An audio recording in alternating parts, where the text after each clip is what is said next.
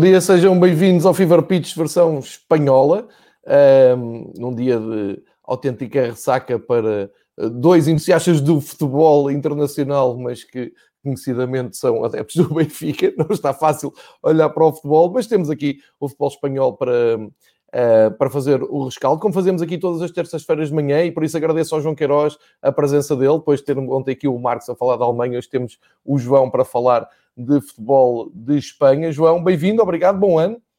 Bom ano, João. Está tudo bem? Tudo ótimo. Vamos, eh, tirando o Benfica, está tudo ótimo. Uh, vamos, vamos falar, falar da 17 jornada do Campeonato Espanhol. Um, isto é, 17 jornada no global, porque o líder, por exemplo, Atlético Madrid, uh, ainda vai com 15 jogos. O que acontece é que, feitas as contas desta jornada, e o Atlético foi ganhar uh, ao Deportivo Alavés, o que temos é que uh, mantém o Atlético o primeiro lugar. Agora, as coisas mais definidas, com a Real Sociedade a, a não dar continuidade àquela vitória que tinha tido com uh, o Atlético de Bilbao uh, no, no derby, portanto, uh, para empatar, a perder pontos outra vez com a Sassuna, aqui, aqui um pouco na tabela, já leva 18 jogos, a Real Sociedade tem mais jogos do que jornadas, porque já teve um jogo antecipado. Um, e depois temos aqui o Barcelona também a ganhar terreno de uma forma muito tímida, porque foi uma vitória, enfim, eu, eu diria, mínima, pelo, pela margem mínima em Huesca. Uh, o Real Madrid também começa o ano bem com uma vitória com o Celta, esperava-se mais do Celta, já, o João já vai uh, falar um pouco mais jogo a jogo. Mas a, primeira pergunta que eu te faço antes de vermos uh, na, ao detalhe a jornada, e já vou lançar os resultados da jornada, ehm, ficas com a ideia de que o Atlético Madrid, exatamente por estes dois jogos a menos que tem e por dois pontos de avanço que tem sobre o Real, e já passou um derby, não é? Perdeu e já passou e mantém esta vantagem. É claramente o grande favorito ao título, agora que já estamos em 2021, e já agora se uh, o Osasuna e o, e o Esca também são os grandes candidatos uh, a descer. Só para fazer aqui a bipolaridade da, da tabela de uma forma muito geral, João. Pois, uh, há equipas com, com 15 jogos, como o Atlético Madrid, há equipas com 18 jogos, como a Real Sociedade. Portanto, ainda é difícil fazer uh, aqui uma análise fidedigna à, à, classificação, até porque uh, a Real, por exemplo, no próximo sábado vai fechar a primeira volta, uh, vai cumprir o seu 19 jogo e, portanto, fecha a primeira volta antes de todos os outros clubes. de qualquer das formas, acho à medida que isto vai andando para a frente e mesmo sem termos a primeira volta concluída, podemos aqui tirar duas ou três notas. O Atlético Madrid tem plantel, tem o melhor plantel, ou melhor, ou dito de outra forma, tem as melhores soluções, uh, tem, tem várias soluções para, para, para o mesmo lugar, coisa que, por exemplo, o Real Madrid, independentemente de ser o Real Madrid, não tem. E, e, portanto, com os dois jogos a menos, com os dois pontos a mais, tendo melhor equipa, acredito que o Atlético de Madrid uh, conseguirá este ano uh, ser campeão espanhol. Bem, se não conseguir este ano, também não sei quando é que, quando é que irá conseguir. Uh, tem que aproveitar necessariamente o, o mau início do Real Madrid. O Real Madrid agora já estabilizou, ao contrário do Barcelona, mas teve um mau início. e esse mau início acaba por ser maquilhado por estar a dois pontos do Atlético Madrid, mas se o Atlético ganhar os dois jogos, salta para oito pontos de, de, vantagem e, portanto, por aí acho que as coisas ficam, eh, não diria resolvidas, mas ficam muito bem encaminhadas para, para o Atlético Madrid, sendo que o Atlético Madrid vai jogar no próximo uh, fim de semana em casa, frente, frente ao Atlético, portanto, um clássico do futebol espanhol. É curioso que o Atlético Madrid termina aqui a primeira volta com muitos jogos com equipas uh, bascas. Foi a San Sebastián no, no Natal, Uh, jogou agora uh, em Vitória com o Alavés, no próximo fim de semana recebe o Atlético e depois termina a primeira volta no, na caixinha de fósforos em, em Ipurua. E, portanto, desse ponto de vista, parece-me que o Atlético de, de Madrid uh, tem aqui um calendário favorável para, para somar pontos. A ver, vamos, de hoje a uma semana vai cumprir o primeiro de dois jogos em atraso, vai receber o Sevilha, o Sevilha é um adversário difícil, o Atlético joga em casa, vale o que vale. Uh, hoje em dia não há público, mas pronto, joga, joga num ambiente que, que lhe é uh, conhecido. vai jogar frente ao Sevilha, uma equipa também bem classificada, e portanto estes dois jogos, no sábado com o Atlético e no, no, na terça com o Sevilha, os dois jogos uh, no Vanda Metropolitano, acho que poderão ajudar a definir uh, muito daquilo que será a época do, do Atlético em termos de, de, Liga Espanhola. Quanto à descida, o Osasuna e o Huesca estão uh, claramente numa situação muito desfavorável. O Huesca penso que é um dos plantéis mais fracos desta, desta liga em casa, quando em vez vai dando boa réplica, mas, mas não consegue pontuar, e o que é, o que é facto é que tem apenas uma, uma vitória, e uma vitória muito, muito uh, arrancada a ferros, uma vitória por, por 1-0 sobre, sobre o Alavés. O Osasuna, um, parece-me que o Osasuna enferma aqui de vários uh, problemas.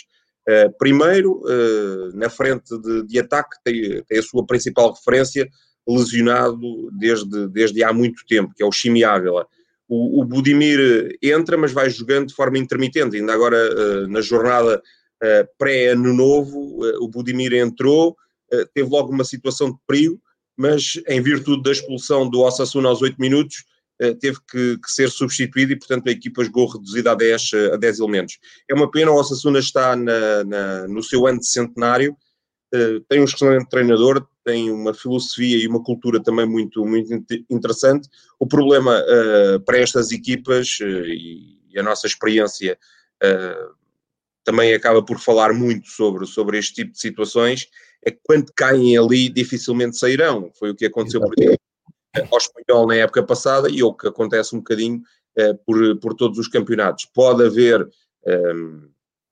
em alguns anos uh, surpresas e reviravoltas de, de última hora. Estou-me a recordar, olha, por exemplo, nem foi num ano, foi em dois ou três que o Tondela em Portugal conseguiu uhum. reverter uma situação que parecia uh, uh, vetado, é, parecia vetado ao fracasso.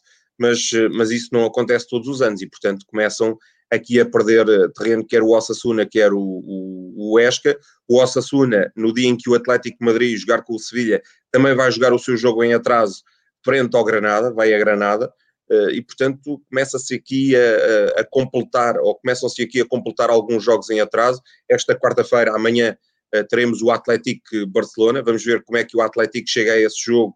Já saiu o Garitano com o Marcelino com um, dois treinos, portanto não haverá aqui muito tempo para o Marcelino impor as suas ideias, e, e há aqui outro facto que é, que é muito interessante, é que uh, os grandes continuam a ser beneficiados, e isso em Espanha dá, polémica a rodos, porque o, o, Barcelona na semana passada jogou frente ao Eibar na terça, agora jogou no domingo, é verdade, mas se, se, analisarmos, o Atlético jogou na quinta, ou seja, dois dias depois do Barcelona, e jogou no, no, domingo também, e portanto vai jogar quinta, domingo e quarta, enquanto o Barcelona jogou terça, domingo e agora joga quarta, ou seja, eh, teve muito mais dias de, de, de descanso, sendo que eh, é verdade que joga aqui eh, dois encontros fora, mas não teve a tal mudança de treinador.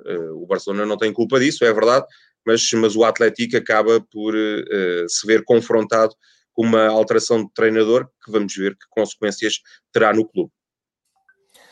Fizeste aqui um resumo, já fizeste aqui um resumo bem abrangente, bem geral, já fizeste, para, para quem não seguiu a jornada ao pormenor, já fica aqui com um, um resumo do que aconteceu e também com luzes para o que vem aí. Vou tentar eh, apanhar da melhor maneira já o, todos os caminhos que tu lançaste e começo até pelo Atlético Bilbao, porque eu sei que o Atlético Bilbao acaba por escolher um treinador, e numa altura estranha, porque tinha ganho ao Elche, mas eu diria que a decisão já estava tomada, uh, acontecesse o que acontecesse, mesmo pela maneira como no fim do jogo uh, o treinador do Atlético Bilbao parecia estar a despedir dos jogadores, foi uma vitória normal perante o Elche, mas o Atlético não está bem, também tinha perdido o derby, isso conta muito uh, para, para agentes de Bilbao, mas foram apostar num treinador que eu sei que tu gostas muito uh, e por isso pergunto se o Atlético Bilbao, além de poder afastar aquele fantasma dos últimos lugares, ainda pode aspirar a fazer uma, uma época que atire o clube de Bilbao um pouco mais para cima da tabela. Pois, o, o Atlético de, de Bilbao eh, mostrou-nos o melhor e o pior uh, ao longo destas uh, primeiras jornadas do Campeonato Espanhol. Olha, goleou, por exemplo, o Betis em Samamés por 4-0, uh, revirou frente ao Sevilha também em Samamés, estava a perder por 1-0, ganhou por, por 2-1, mas depois perde o derby com o Real Sociedade, perdeu em casa com, com o Cádiz de uma forma um bocadinho incompreensível, acaba por, de forma absolutamente regular, passa a expressão, ser bastante inconstante, não é? portanto, é, é uma equipa que não consegue encadear ou encaixar aqui uma sequência de dois, três resultados positivos. É uma equipa com história, eh, a par do Real Madrid e do Barcelona, é a única que não desceu e, portanto, tem, tem essa, essa, esse mérito, mas também tem, tem essa pressão eh, sobre, sobre si. A equipa do, do Atlético um, perdeu várias unidades, ou tem vindo a perder várias unidades importantes ao longo dos tempos, e, portanto, este plantel não é tão forte como o de algumas épocas atrás em que a equipa, eh, por exemplo, com o Valverde, quando o Valverde estava em Bilbao, uh, lutava por presenças assíduas nas competições europeias, chegou a estar numa final da Liga Europa com o Atlético de Madrid, chegou a marcar presença na Liga dos Campeões, é bom que nos recordemos ainda nesta década, só que quer dizer, o, o Arit Saduriz reformou-se, o San José saiu, o Benhat saiu, e depois é muito difícil reforçar o Atlético de Bilbao, porque... Uh, Regras muito apertadas nas contratações, não é? É, pensam os nossos uh, ouvintes e, e, quem nos está uh, a ver que uh, o Marcelino entra na altura ideal porque vai ter a oportunidade de reforçar o plantel. Ali só pode encaixar um jogador. Pois, mas é, são tantas, tantas exceções. São das condicionantes, quer dizer, para, para entrar ali um jogador de, de caras e com valor, é que tem que entrar com valor, mas depois tem que ser basco ou de ascendência basca, ou ter nascido no País Basco, ou ter uma ligação qualquer ao, ao, ao País Basco, ou a Navarra. Há ali, o, há ali um pressuposto, o reino de Navarra, que é um reino muito pequenino, que é, que é onde se situa a cidade de Pamplona, que, que cedia o Osasuna, também eh, pode eh, oferecer jogadores, o reino Navarra também pode oferecer jogadores ao, ao Atlético de Bilbao, mas, mas é muito difícil. Eles, no País Basco, são considerados o clube rico, eh, e muitas das vezes até são acusados pelos adeptos da Real Sociedade eh, de, de pegarem em, em, fortes quantias eh, e irem roubar, lá está, jogadores aos vizinhos, porque é natural que quer o Eibar, quer o Alavés, quer a Real Sociedade tenham jogadores bascos que interessem ao Atlético, eles chegam, batem a cláusula e, e, e, pronto, e os jogadores vão jogar para Bilbao. O problema é que agora com a crise que, que, que impera no, no futebol e em particular em Espanha, muito dificilmente, até porque há regras bem definidas pela própria Liga, regras de fair play. O Atlético pode chegar uh, a San Sebastián, a Ipurua, ao estádio do Eibar ou, ou, até a Vitória e comprar um jogador ao Alavés. Portanto, vamos ver como é que o Marcelino vai gerir tudo isto e, e como é que o Atlético vai eh, atuar neste mercado de, de, inverno, porque eu acho que há ali claras lacunas no seu plantel. Agora, o, o Marcelino não pode fazer milagres. O Marcelino é um extraordinário treinador, é, um, é reconhecidamente um dos melhores treinadores do futebol espanhol. Esteve tempo demais, do meu ponto de vista, parado. E um treinador que chega a Santander, e ele é de Santander, portanto é asturiano, é da casa, e faz o trabalho que fez no Racing de Santander. Uh, coloca o Racing de Santander nos lugares cimeiros, leva o Racing de Santander à Europa. Uh, o Racing de Santander hoje é uma equipa do terceiro escalão, portanto uh, temos que perceber bem a dimensão do trabalho do, do, Marcelino. Depois vai para o sul de Espanha, para o Recreativo do Elva, e deixa o Recreativo na sua melhor classificação de sempre, oitavo classificado. O Recre, uh, toda a gente sabe, hoje é um clube também das divisões secundárias. E quando teve a oportunidade de trabalhar em dois grandes, levou-os à Liga dos Campeões, o Villarreal e o Valência. E o Valência fê-lo por dois anos consecutivos. Portanto, uh, acho que se uma vez pode ser considerada sorte, duas vezes, vá lá, eh, pode, pode ser considerado que o Marcelino aqui ou ali eh, acabou por agarrar eh, projetos que lhe deram condições, acho que fazê-lo continuadamente ao longo do tempo demonstra que é um treinador com, com muito valor. Agora vamos ver se tem ovos em Bilbao para fazer uh, omeletes fidedignas para, para um público tão exigente como é o público do, do Atlético. Tem sempre também as camadas jovens, a formação de, de, de, Bilbao, que geralmente. Lesama. Diz, João? É, chama-se. O centro de treinos é o, o, centro de treinos de Lesama. Portanto, Lesama, é, é, Lesama. E, e, claramente, e um deles é o irmão do, do Iñaki Williams, o Nico, que já foi chamado pelo Gaisca Garitano, mas pode-se afirmar definitivamente uh, com, com o Marcelino. É, e, e, se calhar terá que ser por aí, uh, tentar descobrir mais uma outra perla para uh, subir à primeira equipa, mas vamos seguir com, com muita atenção também o, o trabalho um, de, do novo treinador do Atlético Bilbao, que tem aqui uma tarefa, como tu bem explicaste, uh, complicada, mas uh, gostava de ouvir a tua opinião, porque eu já sabia que tu eras um admirador do, do, trabalho do novo treinador do Atlético Bilbao. Por falar em treinador, gostava de saber se tu achas que o Ravi Grácia no Valência uh, vai ter vida para aguentar tudo o que se está a passar no, no Clube de Valência, outro clube que agora também tem a janela aberta aqui por razões diferentes, a janela do, do mercado aberto, entenda-se, uh, está em lugares de descida depois deste, uh, deste empate. Ou, ou, melhor, não está em lugares de descida porque. Porque empatou. Que, não, é, tem os mesmos pontos do Elche. Uh, só que tem ali um gol average melhor, uh, só que tem 17 jogos e o Elche E foi porque empatou, porque, porque ontem, antes do seu jogo, estava mesmo abaixo da linha d'água. Exatamente. Uh, mas eu tinha visto que no fim do jogo, depois do empate, tinha visto a tabela e apareceu uh, o Valência em 18, só que tecnicamente está em 17, uh, eh, porque tem uh, 23, 25 em gols e o Elche tem 13, 18. Mas quer dizer, tem os mesmos pontos em mais dois jogos, é uma situação muito preocupante. Vejo muita conversa à volta do Ravi Gracia. Estamos a falar do Valência, uma equipa que costuma andar pela Liga dos Campeões. Um, pode acontecer aqui uh, um, um, dado histórico do Valência cair. Uh, achas que, que não, que acaba por se endireitar e o Ravi Graça consegue uh, resistir no cargo? É que eu estou a achar isto tudo muito difícil uh, e o tempo vai passando e os jogos do Valência também não são fáceis que vêm daí para a frente. Pois, eh, em primeiro lugar, nós não desejamos mal nenhum ao Valência, nem não. ao Valência, nem a nenhum clube, como é óbvio. Agora, o que é certo é que perspectivámos isto no início da época e claro. o que nos surpreendeu foi o Valência andar ali, ainda chegou a andar ali no oitavo, no nono, no décimo. Acho que este lugar é muito mais consentâneo com o plantel que o Valência tem. É, que, é verdade que tem bons valores, eh, tem lá o Guedes, tem lá o Maxi Gomes, tem lá o Soler, tem lá o Gaiá.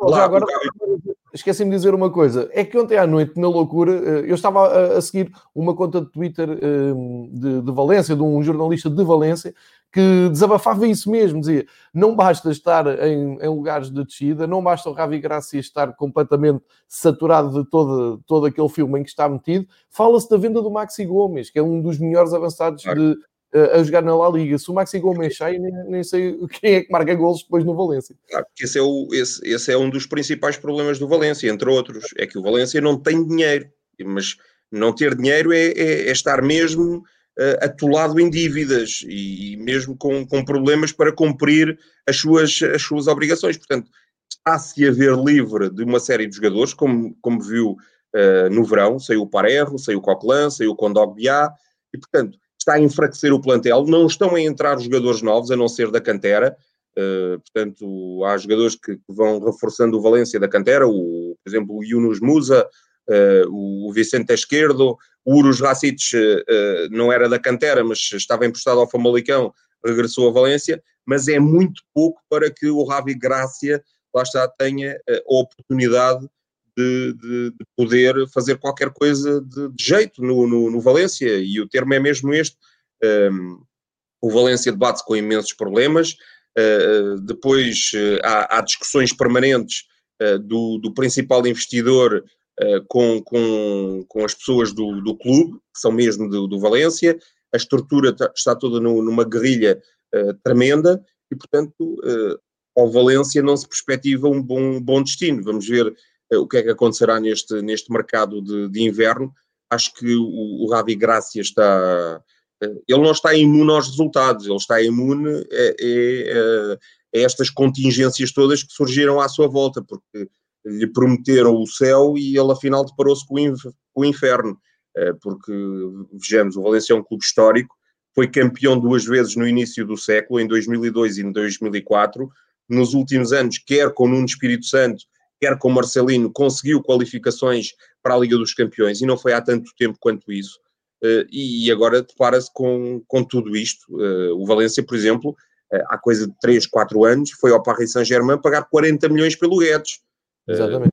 e agora onde é que onde é que anda esse dinheiro e onde é que anda toda essa capacidade de investimento. Portanto, o Valência está afundado e vamos ver se não se afunda também na classificação e se não cai na segunda divisão, porque para o Valência cair na segunda divisão poderá não ser o mesmo que o espanhol.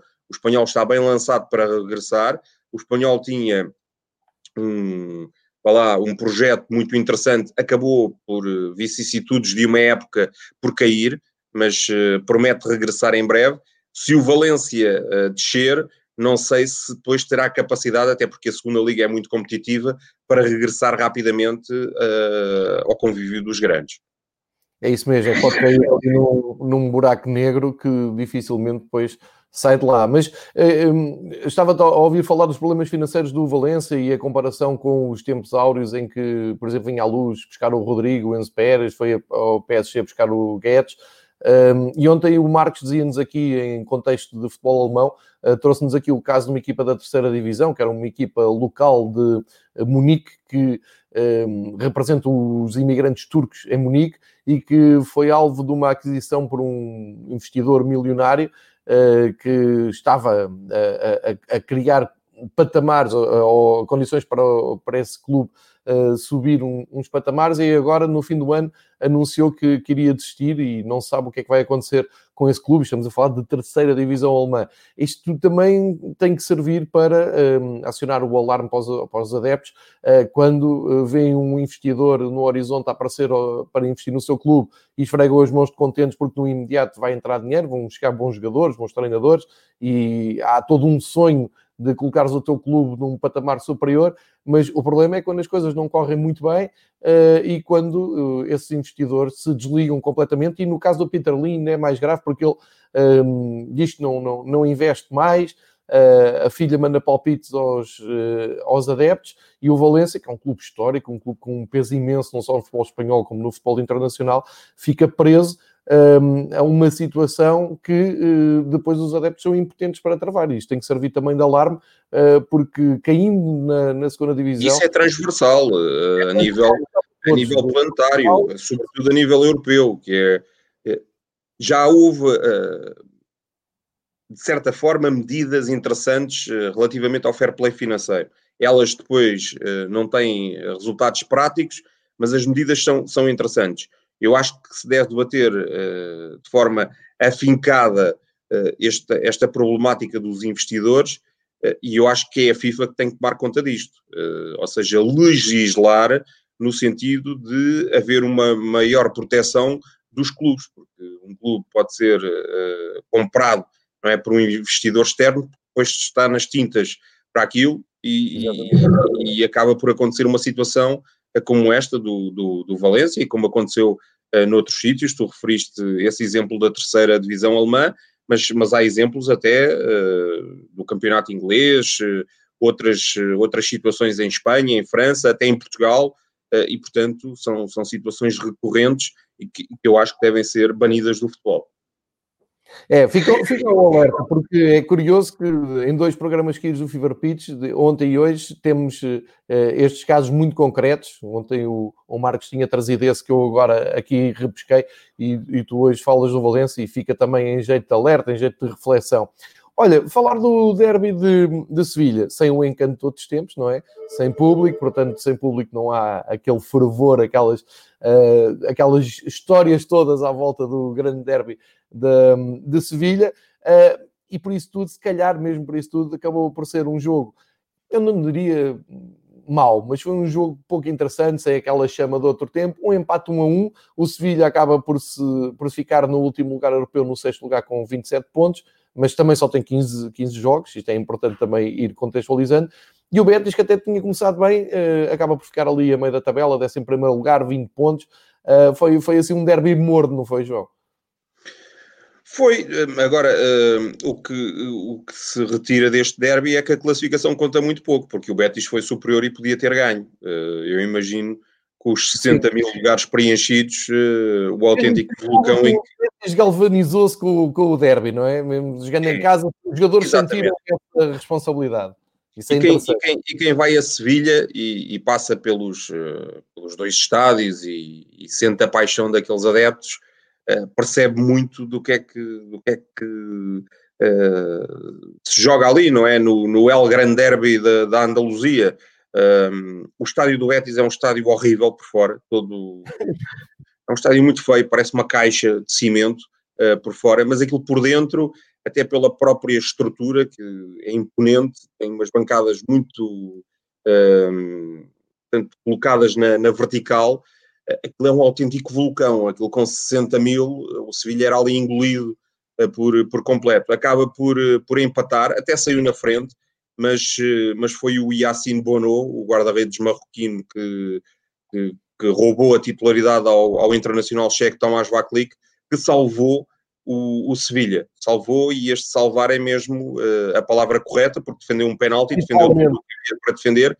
O jogo não foi, não foi grande coisa, já, já houve derbys muito mais, muito mais intensos.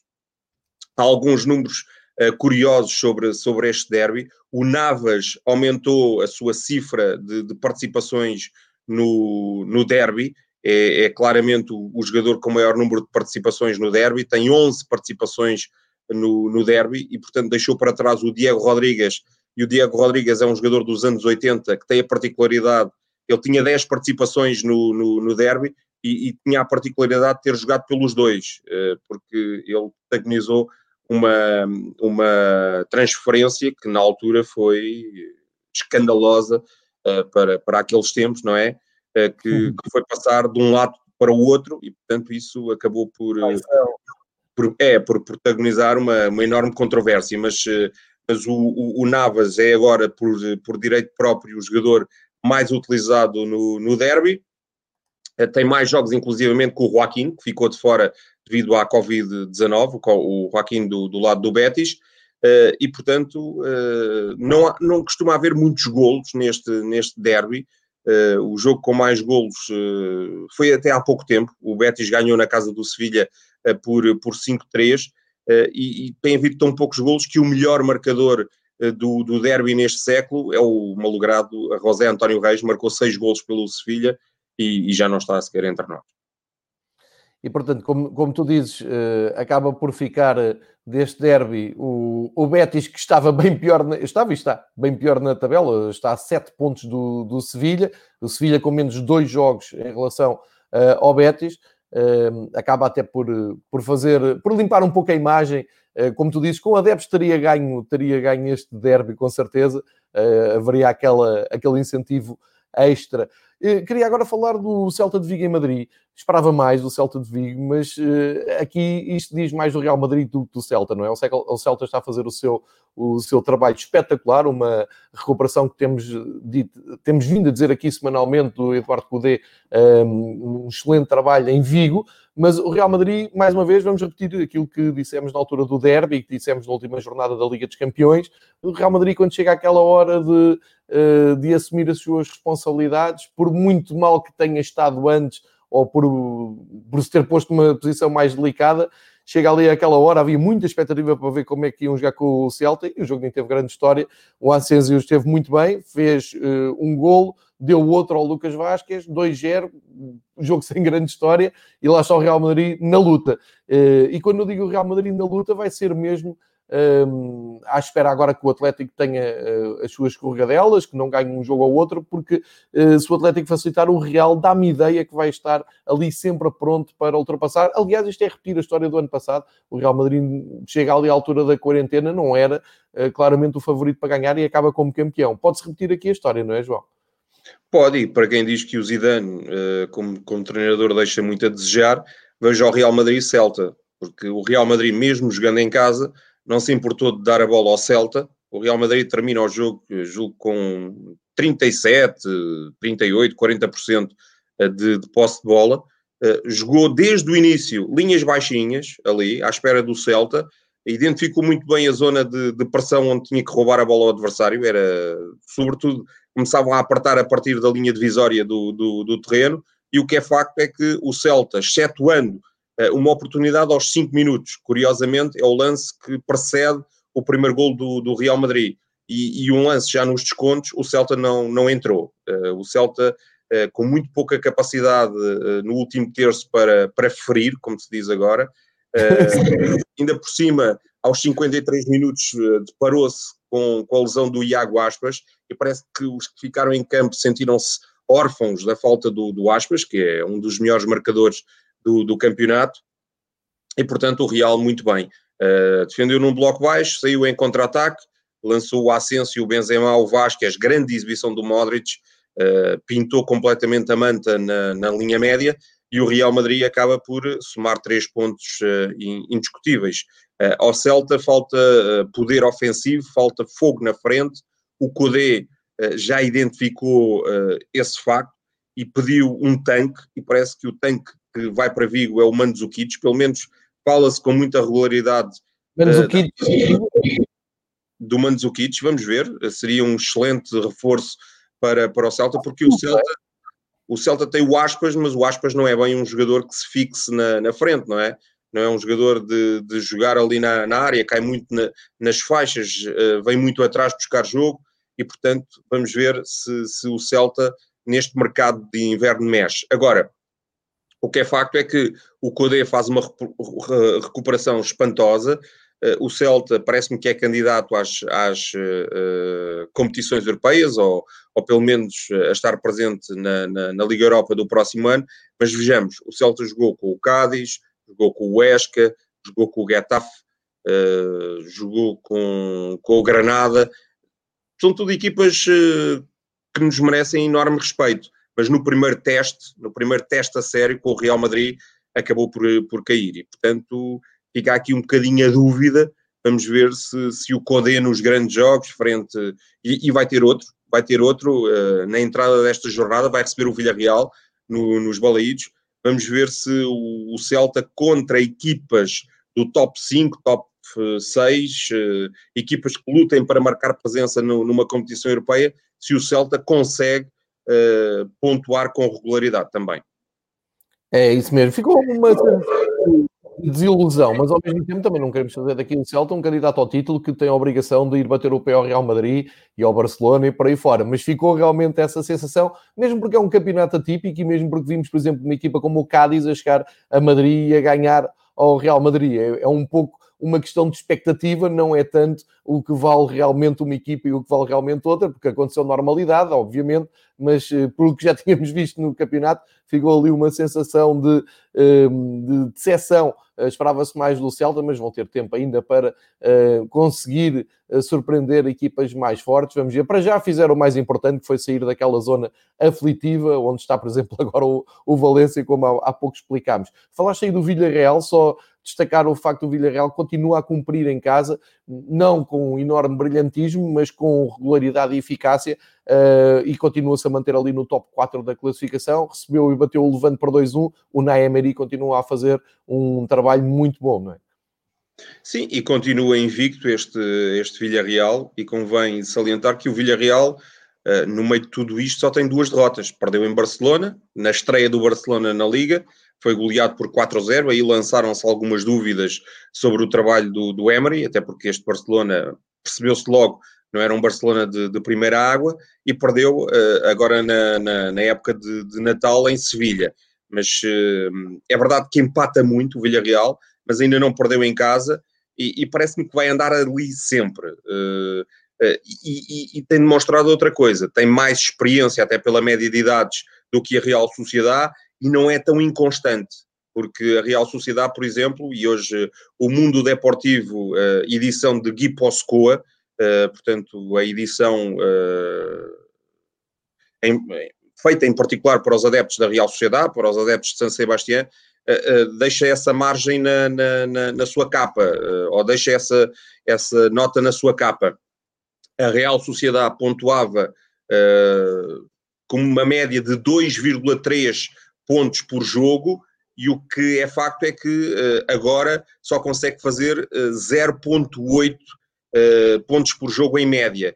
O que, o que significa que a Real Sociedade é uma equipa também muito inconstante e perdeu embalagem, e, e certamente teremos a oportunidade de falar disso ao longo destes programas. a Real Sociedade é uma equipa que enferma da sua juventude, muita irregularidade, ter tido provavelmente um calendário muito preenchido na primeira fase da temporada, agora não, não está a conseguir fazer face uh, às vicissitudes das diversas competições em que está presente E o que é facto é que a Real Sociedade uh, despede-se, inevitavelmente, do, de uma luta uh, para o título que não era para si, vai ficar naquele patamar do Villarreal, mas penso que o Villarreal tem mais condições para ir pontuando com regularidade, até porque tem outro, outro tipo de, de jogadores no seu plantel. A Real Sociedade, se calhar, vai baixar relativamente ao Villarreal e vai se aproximar ali daquele patamar onde estão o Sevilha e o, e o Barcelona. Vamos ver o que é que uh, poderá suceder nas próximas jornadas. Acho que para o Villarreal vai ser muito interessante este jogo frente, frente ao Celta nos, nos balaídos. Acho que não é uma prova de fogo uh, nem para um nem para o outro, mas uh, é uma boa oportunidade para o Villarreal estabilizar, pelo menos pontuar na, na, na Galiza e continuar, não é? Na, não, eu não diria na perseguição, porque eh, nem o Villarreal se quer afirmar como perseguidor do Atlético e do, e do Real Madrid, mas eh, para se manter ali na, naquela terceira posição que lhe dará uh, certamente possibilidade de, de, regressar à Liga dos Campeões. E não é só isso, e num, num ano tão atípico, num, num, campeonato que este ano tem tantas surpresas, está tão condicionado com um calendário cheio, com a pandemia, com algum um, eu, eu, diria algum não, muito, muita dose de imprevisibilidade jornada a jornada. Uh, estares ali nos primeiros 3, 4 primeiros lugares, é dizer também que podes ir aproveitando a escorregadela de um do outro. Isto tanto pode calhar para o Vilha Real e pode ter ali uma, uma quebra de, de, rendimento, como pode calhar para uma equipa que esteja mais acima, um Atlético Madrid, por exemplo, uh, e a equipa do Naya Mari, estando ali na luta, como tu dizes, pode ir subindo ali uns lugares e fazer um campeonato, uma ponta final interessante, é nesse sentido. E nós temos elogiado. Mas hoje, mas hoje a, a marca faz, faz capa uh, com uh, três jogadores que poderão sair dos seus clubes e reforçar os três grandes de Espanha. E um deles hum. é o Paulo Torres, que pode sair do Villarreal. O Paulo Torres é um jovem defesa central com muito valor, já é, já é titular da seleção espanhola, pode ir para o Real Madrid, é o que a marca noticia, e, o, e a Real Sociedade também pode perder, mas no ataque, uma das suas referências, o William José, o brasileiro, que eh, provavelmente será o homem, na semana passada falávamos de Milites, Uh, provavelmente o William José pode ser agora o homem para, para substituir o Diego Costa. Vamos, uh, vamos procurar perceber eh, quem é que o Atlético Madrid vai contratar, porque vai certamente contratar alguém para colmatar a falta do, do, do Diego Costa. Já agora o outro jogador é o, o, Eric, o Eric Garcia, que é do Manchester City, e que eh, se fala poderá ir para, para Barcelona. Aliás, já no mercado de verão se falava a poder ser uhum. aquisição do, do, do Barcelona. Agora, o Villarreal tem uh, excelentes jogadores. Uh, os defesas centrais é o Paulo Torres, é o, o tal jovem da, da, Internacional Espanhol. Joga ao seu lado o Raul Albiol, jogador formado no Real Madrid, esteve muitos anos em, em Itália ao serviço do Nápoles. Uh, nas aulas tem o Pedraza, nas aulas, uh, em termos de defesa, tem o Pedraza, tem o Mário Gaspar, tem o Ruben Penha, tem o Stupinhano, que foi uma excelente aquisição uh, que o Villarreal fez no, no Osasuna. O guarda-redes dá garantias, o Sérgio Acerro. E depois no meio campo, Coquelin, Parejo, Manu Trigueiros, eh, enfim, todos jogadores eh, que não são, vai lá, super vedetas, mas eh, são, são jogadores que, que funcionam e depois na frente a irreverência do, do Chacuese, a irreverência do, do Ierami, que agora começa a aparecer, um jovem formado no Villarreal, tal como o Ferninho, começam a aparecer, a que se junta, está a qualidade do Gerardo Moreno e do Paco Alcácer. É. Uh, um, bom também dá jeito. Ter um bom treinador também dá jeito. sim, convém, sim, é verdade. Mas isso em Espanha, por acaso, acho que as equipas de top, ou quase todas as equipas, estão bem servidas de treinadores e tu todas as semanas vais destacando aqui vários trabalhos diferentes. Quem estiver atento às suas análises chega à conclusão que há muito bons treinadores uh, a trabalhar na La Liga. Um, e, e, por acaso, agora até vou falar de um que, que já, não tenho a mesma hipótese, que acho que é a exceção, uh, mas antes de falar do, do Barcelona, uh, dizer só, só fazer aqui um, uma adenda. Eu acho que o William José, se, se for para o, uh, para o Atlético Madrid, um avançado que eu diria está ali discreto na Real Sociedade, mas ele é de uma eficácia, um daqueles jogadores que acho que qualquer treinador gostava de ter na sua equipa, porque ele é um avançado daqueles que garante muitos gols, é muito eficaz, é talvez discreto, não é exuberante, não é um jogador assim espetacular, mas é muito eficaz e faz muito sentido esse interesse do Atlético Madrid no Williams. É, poderia ser aqui um, uma ótima solução tanto para o jogador como para o, Atlético Madrid. Era mais notícias para a Real Sociedade que teria uh, que improvisar ali um, uh, a saída de, de um avançado de tão boa qualidade. Mas estávamos a falar de bons treinadores e agora vamos falar do Kuman, não é? Que acho que é a exceção que está ali na La Liga, é aquele elefante que está no meio da sala na, na La Liga. Ora, o, o Barcelona fez o mínimo dos mínimos no jogo 500 do Messi na, na Liga Espanhola. Uh, esperava que o Messi. Uh, enfim, se motivasse mais e fiz. Ele tentou, ele fartou-se tentar uh, de toda a maneira uh, marcar um gol para assinalar uh, o jogo 500, acabou por dar uma assistência, também não é mau, mas o que fica daqui é mais uma exibição do, do Barcelona QB. estamos a falar de um, de um jogo do Barcelona no, no West, um dos, das, das, equipas mais fracas da, da La Liga, e fica também aqui a nota do Griezmann, parece ter eh, ficado de fora, parece ter ali perdido o comboio, não sei se foi uma coisa uh, momentânea, mas vi alguns comentários na, da imprensa catalã a dizer que o, que o Koeman já, já, já chega de Griezmann, e isto com a janela do mercado aberta e com o clube na, numa panela de pressão que se tornou o não sei o que é que quer dizer nos próximos tempos. Como é que tu vês a, a esta vitória do Barcelona em, em Huesca? Pois o Barcelona cumpriu em Huesca, não é? Não, mínimos, não é? Não, é, foi os mínimos dos mínimos. O problema do, do Barcelona é que uh, voltamos sempre uh, ao mesmo, não é? Enquanto as eleições não, não, não se realizarem, e já falta pouco, uh, enquanto não houver estabilidade diretiva para, para percebermos o que, é que, o que é que poderá ser o Barcelona do futuro, enquanto não se recuperarem alguns dos jogadores que estão lesionados, e falo do Piquet, do Fati, agora o Coutinho, o Barcelona acho que não vai uh, conseguir uh, ser regular. Ehm, também a, novela Messi promete prolongar-se, vamos ver. O Messi já é um jogador livre, não é livre porque ainda tem contrato com o Barcelona, mas Sim, a partir de já pode assinar por quem, quem quiser, não é? Sem, sem, qualquer tipo de problema. Está há meio ano, ou menos de meio ano, de, de terminar o seu vínculo com, com, o Barcelona. E, portanto, tudo isto vai causando instabilidade. Uh, o Barcelona joga bem, como fez em Valladolid, depois não joga nada, como fez eh, frente ao Eibar em casa, agora jogou mais ou menos, uh, está lá no topo, um, e a dúvida é se o Barcelona consegue entrar dentro dos quatro primeiros, porque a concorrência é feroz, parece que já não há margem para dúvidas que o primeiro e o segundo vão cair para o Atlético e para o Real Madrid, mas depois não vão caber todos na Liga dos Campeões. É que está lá o Villarreal, está lá a Real Sociedade, está lá o Sevilha, está lá o Barcelona, o Celta aproxima-se. Vamos ver o que é que o, que é que o Barcelona conseguirá uh, fazer. O ano passado perdeu uh, os dois jogos que fez em Bilbao, uh, jogou para, para o campeonato, perdeu por um zero, jogou para a taça, perdeu por um zero, para o campeonato ainda com Valverde, para a taça já com Kike Setien. O que é facto é que vai cumprir um dos dois jogos que têm atraso nesta, nesta quarta-feira, é a estreia do Marcelino, e vamos ver se o Barcelona consegue encarrilar definitivamente. vamos também procurar perceber como é que irá correr, mais do que este final de primeira volta ao Barcelona, como é que irá correr porque o Barcelona agora tem uma deslocação também complicadíssima à Granada, mas uh, como é que vai correr uh, a supertaça uh, espanhola? O adversário do Barcelona é a Real Sociedade, mas vai ter que se debater com duas equipas para conseguir conquistar a supertaça espanhola. Eu acho que se ganhasse a supertaça, e, e sabe-se que ganhar as provas a eliminar é sempre muito mais fácil, porque basta um dia, um dia bom do, do, do Barcelona, e tem jogadores para isso, e um dia mau dos seus adversários para, para arrecadar mais um troféu. Acho que se ganhar a supertaça, talvez uh, depois de, de, de, instalada a nova direção, a nova estrutura diretiva, talvez haja alguma calma e alguma tranquilidade para trabalhar e o Kuman se consiga manter até a final da, da temporada. Se a supertaça correr muito mal, não sei com a entrada do novo presidente, não sei se o Kuman não é despachado para, para outras paragens. Eu dá-me ideia que sim.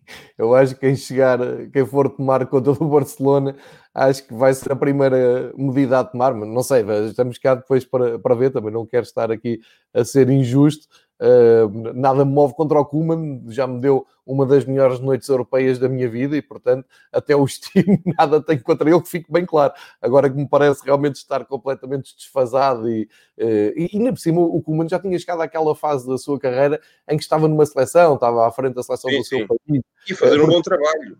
Sim, a fazer um... tinha, um, vá lá, uh, revitalizado a Holanda. A Holanda não tinha marcado presença nas, nos dois últimos torneios foi, foi uh, qualificou-se para o europeu e, e, foi à final da Liga das, uh, das Nações. Ainda a propósito do Barcelona, dizer que o Sport hoje, no seu cabeçalho, deixa nota de que uh, não há problema nenhum com o Griezmann e que o Griezmann nem sequer é um dos, dos jogadores projetados para, para sair no Barcelona, portanto, a dar aqui alguma tranquilidade aos adeptos do, do Barcelona. É curioso que hoje os jornais de Espanha, não tendo um tema em concreto, os regionais falam sobre as suas equipas, não é? O, o Atlético, o, portanto, o jornal, o Mundo Deportivo de Bilbao dá, dá destaque ao Atlético ao primeiro treino do Marcelino, o, o de San Sebastián à tal média muito irregular da Real Sociedade, o, o Jornal de Valência critica fortemente a exibição de, de ontem, os jornais, o Sport de Barcelona fala do Messi, dos tais, dos tais jogos do Messi e do Griezmann, e em Madrid, é as tais três aquisições e os cinco anos do Zidane à frente do Real Madrid com 11 títulos conquistados, é a capa do AS, sendo que não são 5 anos em, em, em, sequência, porque eh, durante 8 meses esteve o Lopetegui e o Santiago Solari. Com belos resultados, como sabe, mas o Zidane é que não é treinador para o Real Madrid, isso é, tem, tem piada. Com palmarés desses e com exibições... Só ganhou, só ganhou três Ligas dos Campeões, eh, dois campeonatos, bem, eh, já ganhou tudo o que havia para ganhar. Exatamente, e, e, é, e, é, isso que a gente estava a dizer há pouco quando falamos do Real Madrid, quando chega aquela hora H eh, em que está tudo a esfregar as mãos a dizer hum, o Real Madrid hoje não safa e eles aparecem como se nada fosse mesmo a campeão a, a varrer tudo como fizeram atenção. agora com, com, o Celta. E atenção, João, eh, podíamos dizer do Real Madrid o mesmo que dizemos do Barcelona, porque o Real Madrid não se reforça, tem um plantel muito envelhecido. Eh, por exemplo, o, o meio campo do Real Madrid Modric, 35 anos, Kroos, 30, Casemiro, 28, Uh, o Marcelo, uh, na lateral esquerda, também já está para lá dos 30. O Sérgio Ramos uh, está para lá dos 30 e fala-se que pode renovar. O Carvajal também já não é um menino. Vi ontem à noite podia sair por causa de umas declarações que ele fez. Quem? O Sérgio Ramos. Sim, sim, sim, sim, sim. Sim, e, e, portanto, o plantel do Real Madrid está muito envelhecido, o próprio Benzema uh, também já está na casa. E, e, depois o que se nota é que, vamos ver, as soluções não são muito boas, porque quem é que vai substituir uh, o, o, Sérgio Ramos? Neste jogo foi o Nacho, uh, pode ser o Éder Militão, que ainda não se impôs definitivamente em Madrid. O, o, substituto do Marcelo é o Mandi, que defende bem, é competente, mas a atacar não, não, não dá tanta projeção como a equipa necessita. No meio campo temos o Valverde, temos o Adegar, que, que, é um excelente jogador, mas teima em impor-se em Madrid e em adaptar-se ao Real Madrid. Fala-se é. inclusivamente uh, do seu possível regresso à Real Sociedade, há aquela tentativa de, de regressar onde foi feliz. E no ataque, uh, é verdade que, que há Lucas Vasquez e, e Asensio para, para procurar maquilhar, há os dois meninos brasileiros, o Rodrigo e o Vinícius, o Rodrigo agora está, está inclusivamente lesionado. O Azar, que é uma incógnita, nunca se impõe, está sempre lesionado. Uh, e depois o, os grandes substitutos do, do Benzema à são o Mariano Dias e o, e o Luka Jovic. Portanto, uh, o Real Madrid não tem, por exemplo, dizemos, o Luka Jovic é um bom valor, fez um grande campeonato na Bundesliga ao serviço do Eintracht de Frankfurt. O Mariano Dias faz um grande campeonato no Lyon, mas estás a ver o Luka Jovic ou o Mariano Dias uh, substituírem, não é substituírem num jogo, é substituir com regularidade e imporem-se uh, e serem as alternativas ao Benzema, quer dizer, não, não. O, plantel, o plantel é, é, é, escasso e isso eu acho que ainda uh, afere melhor as capacidades do Zidane. Sem dúvida. Aliás, o Luka Jovic dizia ontem aqui o Marcos que é muito falado para reforçar equipas da Bundesliga. Uh, é, é, há muito interesse da Bundesliga, onde ele brilhou, como tu acabaste de dizer, não é jogador de Real Madrid, é, é jogador de Bundesliga, mas de Bundesliga de, do quarto lugar para baixo, não, não querendo de maneira nenhuma estar aqui a, a, desvalorizar um jogador que ainda por cima passou pela formação do Seixal, mas parece-me que isto diz mais também da, da capacidade mental do Jovic do que da sua técnica e da sua capacidade uh, enquanto futebolista, que me parece ser realmente muito boa. Uh, acho é que ele, ele próprio não está também a ajudar-se e não, não parece que tenha patamar para, uh, ou que não tenha capacidade para o patamar do Real Madrid, como, como tu dizes. Uh, tu, tu, acabas por fazer aqui a leitura perfeita da, da, da, jornada, do, da atualidade, da janela aberta, também das notícias do dia. Vou, vou fechar esta viagem por Espanha, só para hum, fazermos aqui, então, para apanharmos aqui o fio à meada, que é eh, dia 6 temos, como tu disseste há pouco, eh, o Atlético Bilbao com o Barcelona, às 8 da noite de Lisboa, e é relativa à jornada 2, como tu há pouco estavas a dizer. Portanto, estas duas equipas vão aqui acertar este calendário. É um bom jogo, é um clássico do futebol espanhol tu ainda há pouco recordaste as duas últimas idas de Barcelona a Bilbao deram vitórias do Atlético, portanto, eh, muita expectativa para ver este jogo da manhã. E depois entra a jornada 18, a partir do dia 8, portanto, o dia 8 é sexta-feira, com o Celta de Vigo Vila Real, um ótimo jogo a abrir às 8 da noite, eh, a 18 jornada. Depois, no dia 9, eh, temos alguns jogos: o Sevilha Real Sociedade, Atlético Madrid, Atlético Bilbao. Granada-Barcelona, como já destacaste, e a tal viagem do Real Madrid a Osasuna. Para domingo, Levante Bar, Cádiz Alavés, Elche Getafe e uh, Valladolid Valência. No, na segunda-feira, dia 11, o Esca Real Betis uh, fecha esta jornada e depois fica já aqui a nota, logo no dia a seguir, daqui a uma semana, dia 12, uh, eh, mais um jogo em atraso uh, da ronda 4, Granada e Osasuna, no, e também o Atlético Madrid-Sevilha da jornada inaugural. Ou seja, nos próximos dias, portanto, nos próximos 6, 7 dias, um, a Liga Espanhola vai conseguir acertar minimamente o calendário, vai recuperar aqui alguns jogos para para trás, que ficaram para trás, e vai passar a ser um pouco mais fácil ver a leitura e ver as reais possibilidades de, de cada clube, porque apesar de tudo, como dissemos aqui, por exemplo, no, no caso do Valência, que está ali num um lugar acima da, da descida, mas com mais dois jogos, uh, ainda não é. É um pouco enganador ainda fazer leituras definitivas da, da classificação. E depois uma nota só para dizer que hoje há um, Taça do Rei, não é?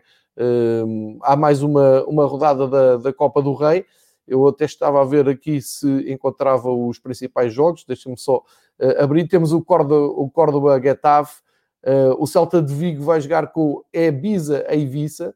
O Sevilha vai jogar com o Linares Deportivo. Villarreal vai a Zamora. O Saragossa vai a Alcorcón. E o Valladolid joga em Marbella. Uh, portanto, temos aqui estes jogos de hoje da Taça do Rei. Amanhã haverá mais. Já, já tínhamos destacado aqui a Taça do Rei que podia dar algumas uh, novidades. Não deu. O Valência esteve quase a cair e nós metemos as, as moedas todas na, na eliminatória do Valência. Uh, mas já temos aqui alguns jogos decisivos. Portanto, João, para fechar este episódio e como viram, não tivemos aqui grande grafismo porque o meu portátil não, não está a ajudar, estamos aqui só nos serviços mínimos. Deixava-te uh, as últimas considerações uh, para, para te libertar também e fechar este episódio, esta viagem à Espanha, a primeira de 2021. Pois, grande mês de janeiro, vamos ter futebol todos os dias. Uh, temos hoje Copa, amanhã Copa e Campeonato, na quinta Copa, na sexta, sábado, domingo e segunda Campeonato, na terça jornada em atraso e depois uh, partimos então para, para a Supertaça Espanhola e ver o que é que o Real, o Real Madrid Atlético e o Real Sociedade Barcelona darão nas meias finais, uh, quem segue para a final e, e, logo a seguir uma jornada à meia da semana para fechar a primeira volta e com o calendário muito mais uh, definido, como tu já salientaste, porque não só se cumprem os três jogos em atraso, como as equipas que não jogaram a tal a tal, uh, não jogaram antecipadamente a última jornada da primeira volta, vão, vão fazer lá agora e, portanto, vão uh, encaixar, não é, com, com, o Real Madrid, com o Atlético, com a Real Sociedade e com o Barcelona e, portanto, ficaremos com uma panorâmica muito mais uh, interessante da classificação e perceber quais serão as reais, as reais probabilidades de cada um em, em, na segunda volta desta, desta, desta temporada. É isso, e voltar daqui a uma semana com o calendário em andamento, como tu dizes, jogos todos os dias, o que é bom para, para termos uh, futebol todos os dias pela televisão. Em Portugal, já sabem, uh, os jogos de Espanha da La Liga chegam-nos via Eleven Sports, nos seus canais uh, diferentes, e portanto, quase todos estes jogos que estamos aqui a falar vão ser alvo dessas transmissões, ainda por cima, sendo durante a semana, de certeza que a Eleven vai cobrir praticamente todos.